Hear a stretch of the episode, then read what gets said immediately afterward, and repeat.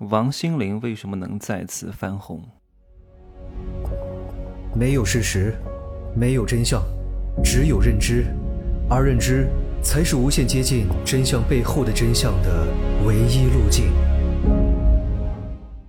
Hello，大家好，我是蒸汽学长哈，不要急，不要慌啊，不要被别人打乱了你的节奏。就很多人特别着急，看到别人红了火了，着急的不行，对吧？你光看到别人好像很红，可是有些人就是挣不到钱。我不是说了吗？有很多人一百万粉丝只能挣两万块钱一个月啊，你不能这样看。有时候太红是不好的，你懂吗？哎呀，他不懂啊，笨的要命，越火就越好啊，根本就不行的。赚到钱才是最重要的。各位，红的目的是什么？有粉丝的目的是什么？红的目的就是为了找存在感吗？有粉丝的目的就是为了找存在感吗？对吧？我经常讲过一句话，很多人铭记在心里，叫“虚名一文不值，土壤才是力量”。好吧，我今天来讲两件事情。第一件事情，王心凌为什么能翻红啊？有很多东西不是你看到的这个样子的，它为什么能红？呃，第二件事情啊，我把第二件事情放在放在前面来讲哈，王心凌往后放一放。最近一个短视频上，呃，有个什么讲商业的老师很火，叫什么奇啊，到处都是他。诶，我都不怎么关注这些东西的，我看我朋友圈居然有好多人都在发。我说，嗯，我朋友圈不少人都在发，说明他还挺火的啊，突然就红了。哎，怎么会这样呢？各位，因为他很厉害吗？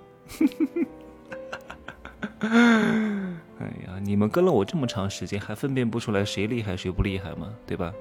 我说了一个人连百度百度百科都没有的，能能有多厉害？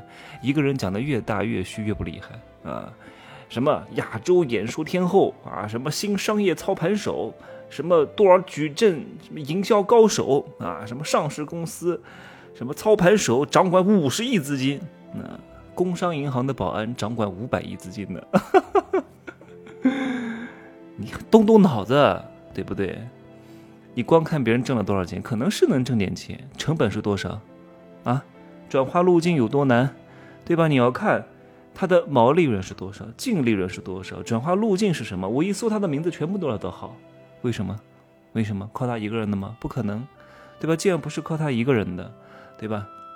那不要成本吗？不要钱吗？我告诉你哈，这个话到底要不要讲？很多人说你你担不担心？我说这有什么可担心的？我说完全走的两种完全不同的路线，有的东西叫历久弥新，有的东西都是爆款，爆款一下就没有了啊！各位，你们看过很多爆款吧？五十度杯还有吗？有很多东西就是我经常讲了一句话，叫不比气盛，比命长。一个奢侈品品牌，一个走精品化路线的品牌，不可能会因为某一些什么。走大众化路线的产品爆红而紧张，那这完全就是两种不同的路线，对吧？好像都是讲商业，好像都是在讲什么东西，但完全不一样的。永远记住一句话，叫不比气盛，比命长。我为什么不去搞什么线下活动啊？各位，你懂吗？有些我的商业秘密不好在这讲的，我只想告诉各位啊，有些看似很繁华的，看似很热闹的，挣不到多少钱的。你是想天天忙忙叨叨的啊，好像很很风光，身体也搞垮了，好像也很红，也没挣到什么钱，还是啊，有点名气，但是钱真的挺多的。你选择一个，而且还有自己的生活，像逍遥散仙一样。哎呀，我真的看过太多培训机构，那些搞什么教育的，那些搞什么微商的，搞得红红火火，不挣钱，何必呢？因为我很早以前就很清楚。把钱赚到手上才是最实在的，那些花里胡哨的东西没有用的。就像我们以前当主持人，有好多那些接场子的，天天跟各种明星主持，看参加各种活动，没钱。那些模特参加什么迪奥的秀，什么什么呃什么 Bottega Veneta 的秀啊，什么 Dolce Gabbana 的秀，没钱，走一场两千块钱啊，然后拍个杂志两百块钱。他以为他走了一个迪奥的秀就能够接到什么大的广告吗？也不会，也没有多少钱。所以何必呢？懂吗？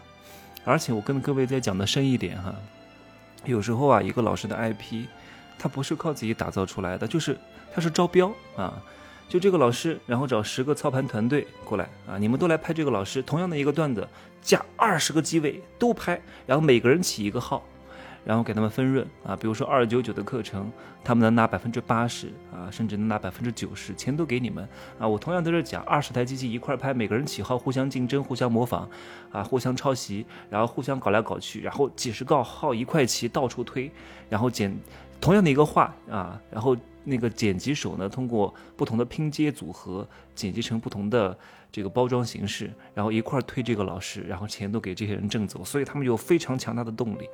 啊，挣这个分润，可是这个很难很难持续，啊，这个这是第一关啊。第二关呢，在搞什么线下的课？现在能搞线下的课吗？多少机构都死了呀。所以有时候你们得看清楚这个背后的逻辑是什么，不要天天羡慕这个羡慕那个的，没有用，懂吗？有钱有闲有健康才是各位真正应该追求的。这种东西就像什么？我还不好形容，饮鸩止渴，喷薄而出，一下子就说出来了啊！之前都没有铺垫，这个人不可回溯，你知道吗？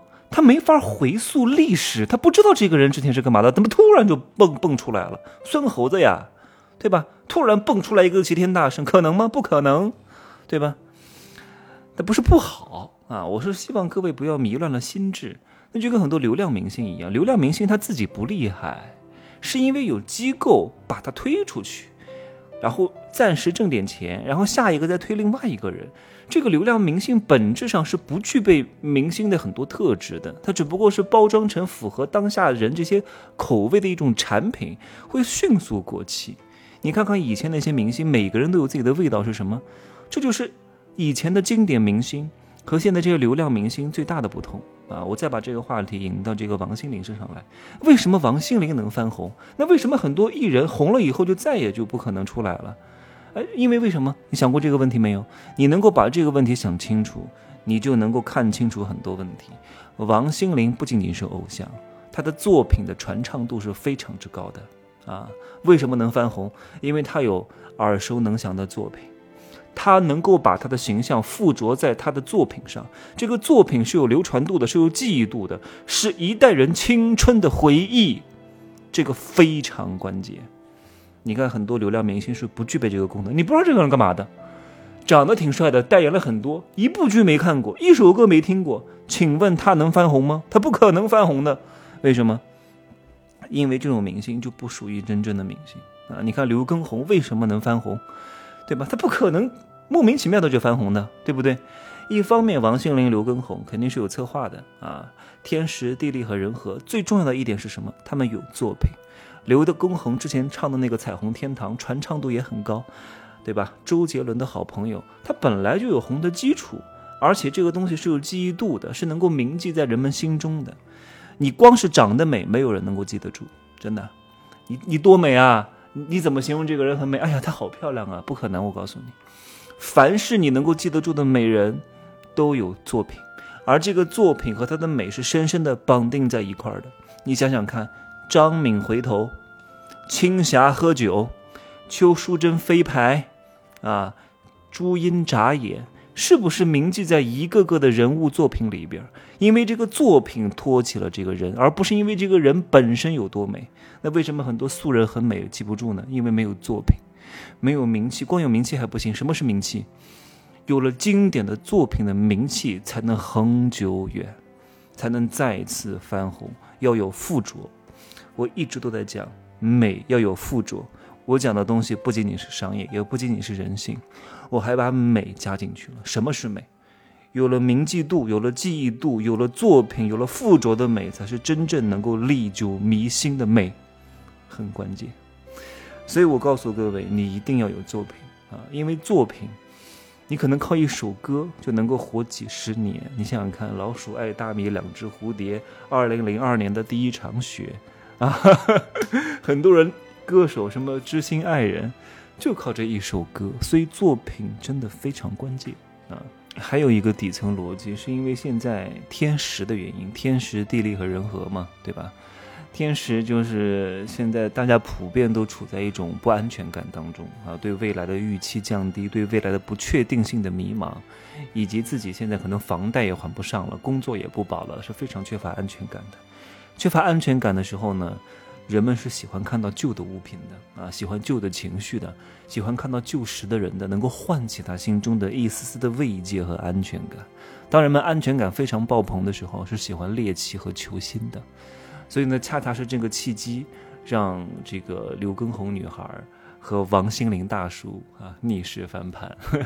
所以任何一个东西的出出现啊，纵然是有运气的成分，但是你总结一下，是有很多因素的综合叠加的啊。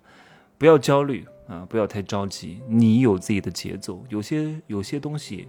跟你不在一个平行线，有些东西跟你不是一个竞争层面，你不需要太担心的。你每天担心这个担心那个，你每天害怕这个超过你，那个超过你，你每天都不得安生。你挣多少钱，心都不宁啊！挣钱的目的是什么？心安定啊！当你有了钱，心还不安定的时候，你挣钱又有什么意义呢？好吧，就这样说啊。入市十三节，下个月呢会会涨到两千多块钱啊，自己好好听一听。哎呀。就这样讲吧，可以加我的微信“真奇学长”的拼手字母加一二三零，备注喜马拉雅，通过概率更高。再见。